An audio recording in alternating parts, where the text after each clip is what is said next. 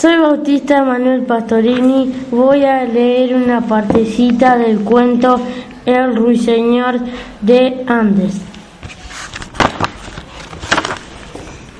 Había una vez un rey que vivía en un palacio rodeado por bosque grandísimo, un bosque todo verde con caminitos que subían y bajaban con estanques repletos de peces y con árboles llenos de pájaros en una de los árboles de ese inmenso bosque habitaban un ruiseñor. Su canto era tan maravilloso que los viajeros que pasaban por el lugar exclamaban van al escucharlo o que cuando, cuando canto tan, tan maravilloso.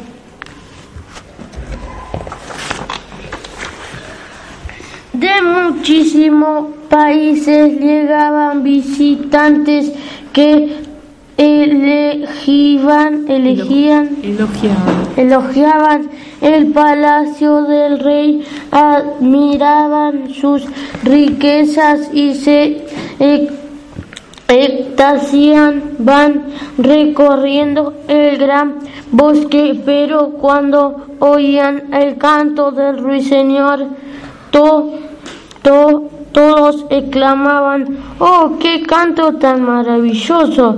Y, tan vez, y tan veces, Tantas. y tantas veces re- repitieron estas frases y tantas fueron los que le repitieron que la fama del ruiseñor le llegó a oídos del rey.